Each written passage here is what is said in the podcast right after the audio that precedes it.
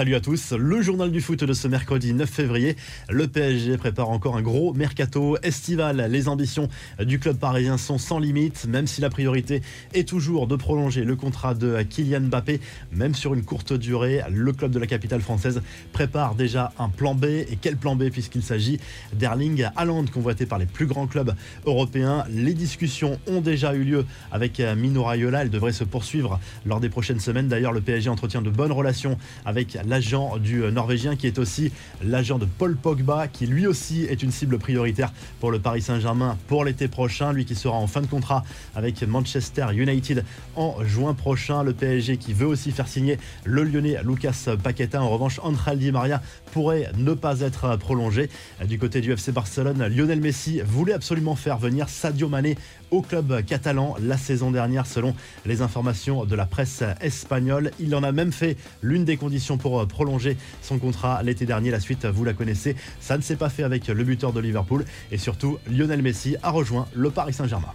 Cela fait beaucoup parler en Angleterre. Cristiano Ronaldo a débuté sur le banc mardi soir sur la pelouse de Burnley en première ligue. L'international portugais est entré à 20 minutes de la fin, mais il a eu beaucoup de mal à masquer son mécontentement. On le sait, l'international portugais est souvent vexé dans ce genre de situation. Il n'aime pas sortir, il aime encore moins être sur le banc. Il est rentré directement au vestiaire très rapidement, tête baissée, au coup de sifflet final. Manchester United qui a concédé le match nul, un but partout face à la lanterne rouge de la première ligue, malgré un but de Paul Pogba United qui perd la quatrième place récupérée par West Ham. On passe aux infos en bref. Lors de la victoire des Hammers face à Watford 1-0, les regards étaient concentrés sur Kurt Zuma, visé par une polémique depuis la diffusion d'une vidéo le montrant en train de violenter un chat.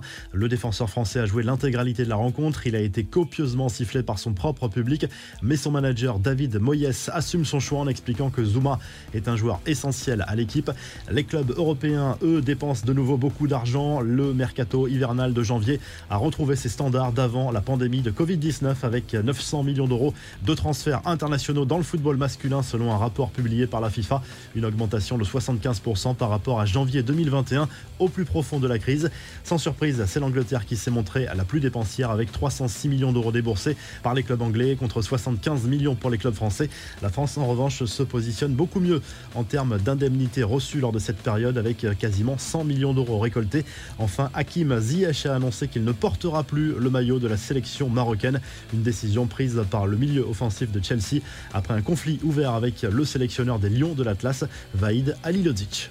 La revue de presse, le journal L'équipe consacre sa une à ce quart de finale de Coupe de France entre Nice et Marseille, programmé ce mercredi soir à 21h15, une rencontre qui va se jouer à guichet fermé. Les Aiglons, tombeurs du Paris Saint-Germain au tour précédent, rêvent d'aller au bout dans cette compétition. Monaco qui s'est qualifié pour les demi-finales de cette Coupe de France en dominant Amiens 2 à 0 mardi soir. En Espagne, le journal AS consacre sa une à Robert Lewandowski.